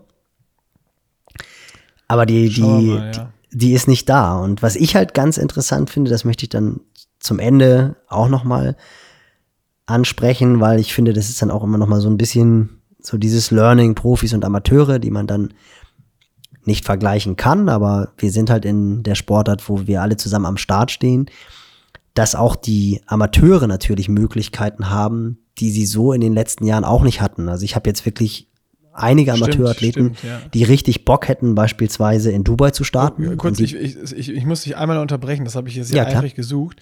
Äh, Arizona ist ein 100.000 Dollar Rennen. Und es Oh, gibt okay, zwei, gut. Zwei äh, M-Pro, zwei W-Pro äh, äh, Quali-Plätze und Cozumel 75.000 Dollar Rennen, zwei M-Pro, zwei W-Pro äh, Plätze.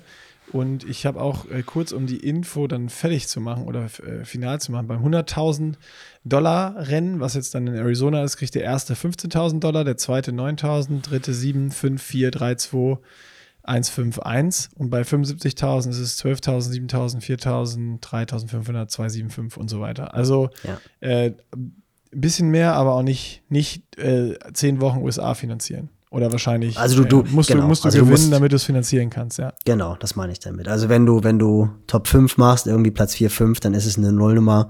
Aber dann ist es nicht so, dass du groß Weihnachtsshopping auf dem Rückweg in New York City machen kannst. Also das, Oder nochmal nach- nochmal in Vegas alles auf Rot setzt. Oder Genau. du musst, oder du musst nochmal nach Vegas alles Du musst nochmal nach Vegas, um, dann- um dann das Ticket, um das Ticket finanzieren zu können. Um plus minus null nach Hause zu fliegen. Von Las Vegas zurückzukommen, sonst musst du in Las Vegas überwintern. Aber dann macht man das halt so wie Mika, was Fred erzählt hat. Das fand ich auch eine unfassbar genau. coole Geschichte. Machst halt einfach Dog-Sitting. Und ich meine, das war vielleicht der Schlüssel zum Erfolg, dass er Vierter in St. George geworden ist. Ähm, also schlecht war das mit Sicherheit nicht, das Wir, Dog-Sitting. wir müssen, wir müssen, wenn wir jetzt drüber reden, Nils, äh, ich sehe schon, du bist auch großer Fan. Wir müssen mal gucken, ob wir nächste Woche nicht unseren ersten Gast mit Mika hier in den äh, Podcast kriegen, dass wir da mit ihm nochmal über, über alles sprechen können. Also das Rennen so wie aber auch die äh, Dog-Sitting-Geschichte in Boulder und äh, was sonst noch so ansteht bei dem Kerl. Ich glaube, das ist interessant. Ja, voll. Und vor allem, also ich, ich bin, äh, ich bin halt absoluter Fan von, von dem Athleten, weil er halt einfach für mich echt eine, eine krasses, krasse Maschine ist. Also ich fand das wirklich, das hat mich schwer beeindruckt. Das hat mich schon auf, auf Gran Canaria extrem beeindruckt, wie er da das Rennen gewonnen hat, weil ich das einfach cool finde, wenn so junge Leute den Stier bei den Hörnern packen. Der hat, da- der hat einfach das Ding von vorne gemacht. Der hat halt einfach wirklich, der ist, glaube ich, 90 Kilometer von vorne gefahren, obwohl da irgendwie fünf, sechs, sieben Leute, die durchaus auch gute Läufer waren, an seinem Hinterrad hingen. Und jeder, der schon mal in Spanien oder Italien Rennen gemacht hat, weiß, dass zehn Meter in diesen Sechs. Ländern gerne auch mal vier oder fünf Meter sind. Ja. Und der hat halt einfach gesagt, nee, ich hatte keinen Bock, irgendwie da hinten zu fahren, nachher kriege ich ein Penalty, also fahre ich das Ding von vorne und gewinnt es dann halt noch beim Laufen. Also da hat er wirklich mein, mein ähm, Fanboy-Herz erobert bei dem Rennen und jetzt halt in St. George noch mal mehr. Und ich, ich kenne den überhaupt gar nicht. Also ich habe so ein, zwei Interviews bei dem mit Trimac ge, äh, gehört, wo ich so gedacht habe, naja, es ist jetzt also ein bisschen anderer Charakter als, als Fred.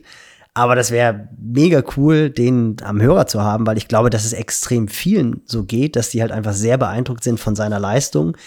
Es ist ja auch, kommt ja aus Wolfsburg, also aus meiner Sicht natürlich Süddeutschland, aber aus, aus, der restlich, aus der Sicht der restlichen Republik ist es, ist es dann natürlich schon. Wo ist, wo ist denn als Hamburger, sorry, jetzt, wir, sind jetzt, wir müssen gleich auf jeden Fall noch mal wieder den Weg zurückfinden zu den Age-Group-Athleten. Nee, nee, das Aber hab ich halt- hab ich nicht denn für- verloren. Wo hast du nicht verloren, den Faden? Sehr gut. Wo ist denn Alles südlich der Hamburger- Elbe. Alles- alles südlich der Elbe. Okay, okay. Alles südlich der Elbe ist Süddeutschland. Äh, nee, aber der, er ist, Und er Bayern ist Italien, oder? Ja, absolut. Das ist ja, das ist ja der Freistaat. Das hat mit Deutschland nichts zu tun. Das ist ja auch wirklich so. Ähm, ich, das, ich, ich Wenn, der, also wenn wenn ich der jetzt, Söder das hören würde, hören würde, dann würde er sofort eine Petition starten. Ja, die, Unabhängig die Unabhängigkeit von Bayern. der wird sich freuen. Das, die arbeiten ja die darauf Hamburger sehen das wie ich. Das ist auch, das ist auch wirklich so. Ich bin ja äh, super gerne im, im Allgäu, weil ich das In einfach Italien? Und das ist auch wirklich, wenn die, wenn die Süddeutschen, ich, ich verstehe die auch nicht. Also wenn die wirklich loslegen, das ist, das ist, ich, ich, das ist für mich echt auch eine andere Sprache. Also wenn die richtig bayerisch reden, habe ich keine Chance. Verstehst du die? Ähm, ich, so richtig, richtig auf dem Land, dann wird es auch hart, aber ich verstehe Ja. relativ viel, ja. Also das ist. Aber ich würde wahrscheinlich auch, wenn ihr so irgendwelche Kölsche Jacks habt, die dann irgendwie, das, da, da lache ich mich dann halt tot, aber ich glaube, da würde ich auch nur die Hälfte verstehen. das ist dann irgendwie, ist- ja, ja. oder? Das ist dann so eine Mundart, wo du echt denkst, das kann doch, das kann doch gar nicht wahr sein. Nein, aber natürlich, natürlich ist Mika Not als Wolfsburger ein Norddeutscher.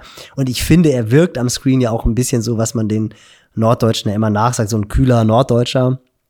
So wirkt er ja auch. Ich meine, riesengroß, dann mit seiner Mähne und so, das ist, ist, ist ja schon auch irgendwie eine coole Socke.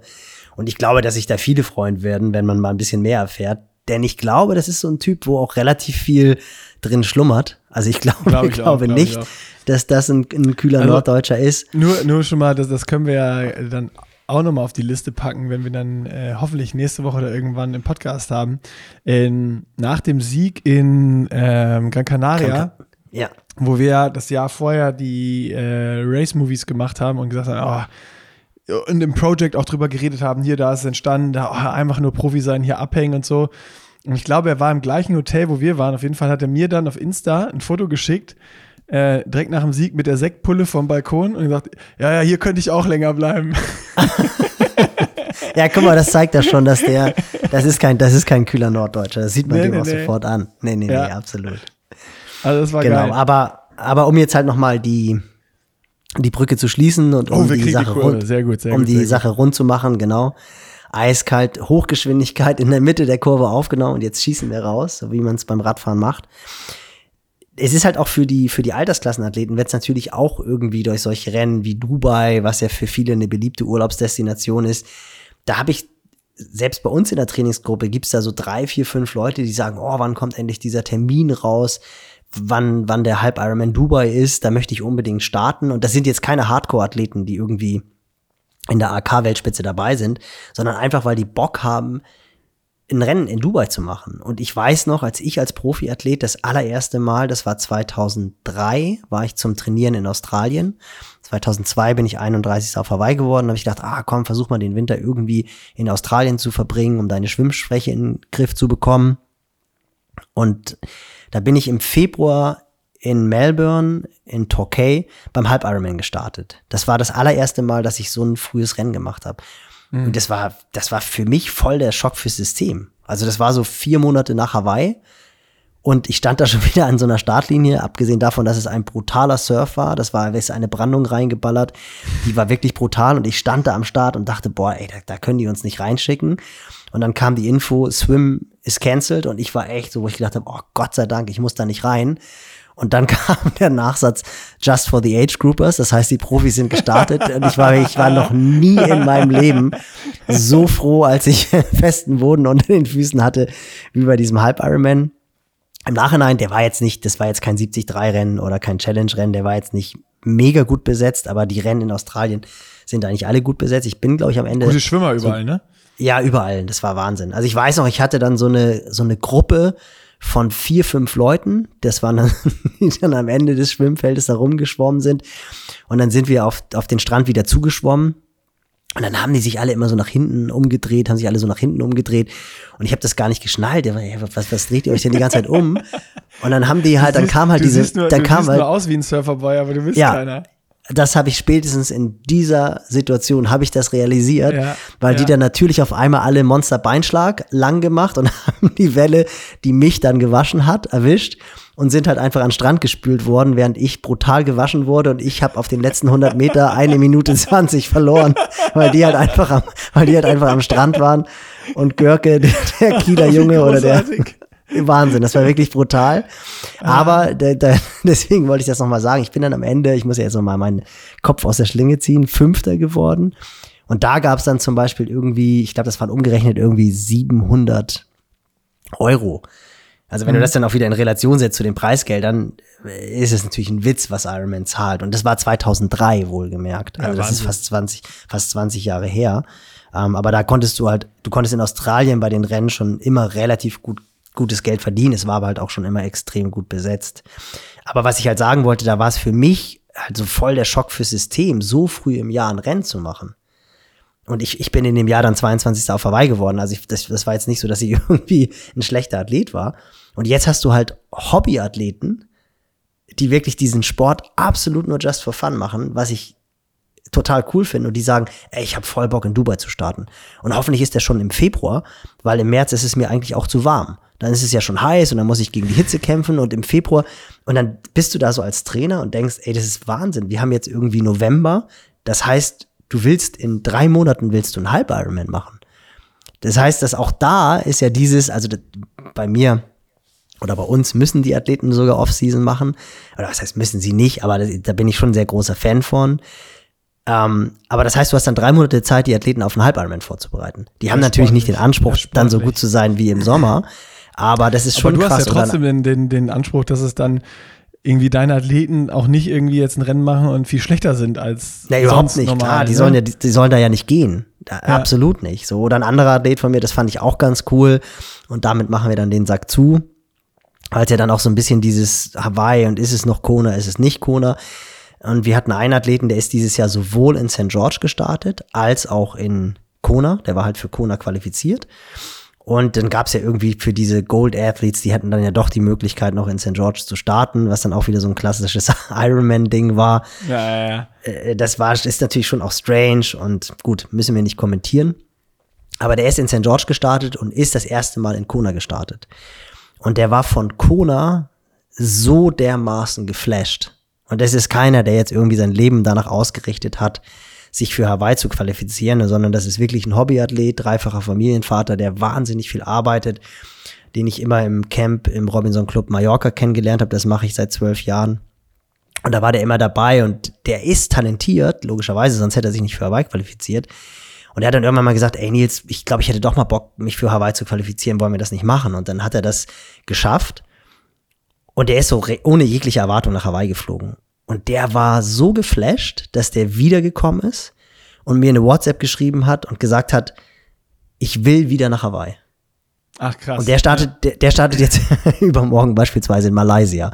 Also da Ach, haben wir verrückt. die gleiche, die haben wir die gleiche, naja, ist die gleiche also Taktik, die die anderen voll, machen. Voll, voll angezündet, jetzt wieder voll Quali. Ja, genau, der, da war halt die Überlegung, wie machen wir es. Also der da geht das an wie ein Profi. Der geht das an wie ein Profi, weil wir gesagt haben, die Form ist da. Vier Wochen später. Jetzt gucken wir mal. Er ist auch einer, der mit der Hitze gut zurechtkommt und mit der Luftfeuchtigkeit gut zurechtkommt. Also werde ich jetzt am Wochenende wieder den Ironman Tracker anwerfen und gucken, wie er da abschneidet. Bin schon sehr gespannt. Verrückt, Malaysia. Aber, das ist auch so ein Rennen, was früher auch ganz groß war und irgendwie so ein bisschen Vergessenheit geraten ist, oder? Da bin ich. Ich glaube, wegen dem Klima auch eigentlich war es immer so benannt als eins der härtesten Rennen mit Lanzarote. Ist es auch. Ist es auch. Bin ich, bin ich, ähm, 2004 war ich wieder in Australien und bin dann auf dem Rückweg. Also 2003 habe ich den Ironman Australia gemacht. 2004 auf dem Rückweg von von Australien den Ironman Malaysia. Der war damals im März, glaube ich, oder Ende Februar. Ich glaube Ende Februar. Da war ich nur sieben Wochen in Australien und bin dann auf dem Rückweg über Malaysia geflogen und war noch nie im Rennen so weit vorne beim Ironman. Da ist Luc van Lierde auch noch gestartet. Ich glaube, der hat das Ding nachher auch gewonnen. Und ich war beim Radfahren schon auf Platz drei. Das kannte ich gar nicht. Aber ich habe mich halt wirklich auch immer in Australien im Schwimmen entwickelt habe dann nur, sobald ich wieder zu Hause war, den Faden verloren und keine Lust mehr gehabt. ähm, und dann habe ich bei Kilometer 120, ich habe mich brutal gut gefühlt, war in richtig guter Form, habe ich zweimal eine leere Trinkflasche bekommen. Oh. Und habe dann noch so, hab dann noch so überlegt, ey, boah, eigentlich müsstest du jetzt ja umdrehen, aber ich war halt Dritter in dem Rennen, das kannte ich nicht und ich war ja ein guter Läufer. Und dann bin ich aber als Dritter vom Rad gestiegen, bin noch losgelaufen, weiß auch, dass ich, dass ich gut am Rennen lag, und bin dann bei Kilometer sieben mit zwei Infusionen im Arm wieder zu Bewusstsein gekommen. Also ich weiß Scheiße. wirklich nicht mehr, wie das, wie ich von Kilometer fünf bis Kilometer sieben gekommen bin. Shit. Bin dann bei Kilometer sieben war dann Supporter und da bin ich dann wohl zusammengeklappt und bin dann bin dann aufgewacht mit zwei Infusionen im Arm und neben mir lag einer La Johansson, dieser Äste, der ja, war der, der riesige Hühne, der doppelt so groß ging's wie ganz, ich. Dem ging es ganz genauso und ich werde niemals, obwohl das jetzt ja auch schon 18 Jahre her ist, diesen Anblick, weil wir kannten uns auch gut, wir haben ab und zu mal zusammen trainiert auf Lanzarote, unfassbar netter Typ, ist jetzt der Race Organizer vom Ironman Estland in Tallinn. Mhm. Und einer La ist wirklich zwei Meter groß und der hat halt so eine ganz markante Zahnlücke. Der sieht aus wie der Beißer beim James Bond Film. Gibt's auch diesen. Wer ist das? ich glaube, der Beißer ist ähm, Goldfinger. Ich bin ein großer James Bond Film, Goldfinger. Da ist der Beißer dabei und genauso sieht einer La Johansson aus. Und einer La lag neben mir im Medical Tent wie in dieser Embryonalhaltung und hat mich so angeguckt und wir mussten, wir mussten beide irgendwie lachen. Beide hatten wir eine Infusion, ich hatte zwei, er hatte eine und wir haben uns schlapp darüber gelacht, was das für eine grandiose Idee war, bei diesem Ironman Malaysia zu starten. Beide, ja, wir holen uns die frühe Hawaii-Quali und dann können wir, können wir einen entspannten Sommer machen. Aber Einmal der, kommt der das Plan, System rebootet mit, genau, mit kompletter Plan, Dehydrierung. Der Plan ist nicht aufgegangen. Und das ist auch ganz abgefahren, wenn du dir das anguckst, also das Treppchen, Platz zwei und drei, die laufen dann meistens so ein 3-5 also im Profibereich laufen dann 3-5 mhm. Marathon oder 3-10 Marathon, weil das halt ein Survival-Wettkampf ist. Den hat beim letzten Mal ähm, Javier Gomez gewonnen in einer unfassbar starken Leistung. Da ist der, glaube ich, in Cozumel eine 2,50 oder 2,49 gerannt oder so. Also der hat dann unglaublich starkes Rennen gemacht. Ähm, und da hat sich da auch die, die Hawaii-Quali geholt. Aber da startet jetzt am Wochenende ein Athlet von mir und der muss dann aber in die Offseason. Also für den gibt's dann Offseason. Aber wer weiß, vielleicht mit dem Hawaii-Ticket 2023 in der Tasche. Das wäre natürlich sehr cool. Schauen wir, hoffen wir nicht, dass er wie du mit zwei Infusionen bei Kilometer 7 aufwacht. nee, weil er ist, er, er, das ist ja das Gute daran, wenn du diese Fehler schon mal gemacht hast, dann kannst du das ja deinen Athleten mitgeben. Und wenn er in der Situation wäre, kriegt er die Anweisung anzuhalten, umzudrehen und sich Trinkflaschen geben zu lassen. Sehr gut. Dann würde ich sagen, wir haben, schon, wir haben schon eine Stunde 16, müssen noch das Intro machen. Dann sind wir schon hier wahrscheinlich bei einer Stunde 20 Überlänge Podcast. Oh, und äh, ja, müssen wir jetzt hier einen harten Cut machen und äh, sagen einfach ganz schnell Tschüss. Genau, ab in die Offseason. Nee, die Offseason ist vorbei. es gibt, Tschüss. Es gibt gar keine Offseason. Ciao.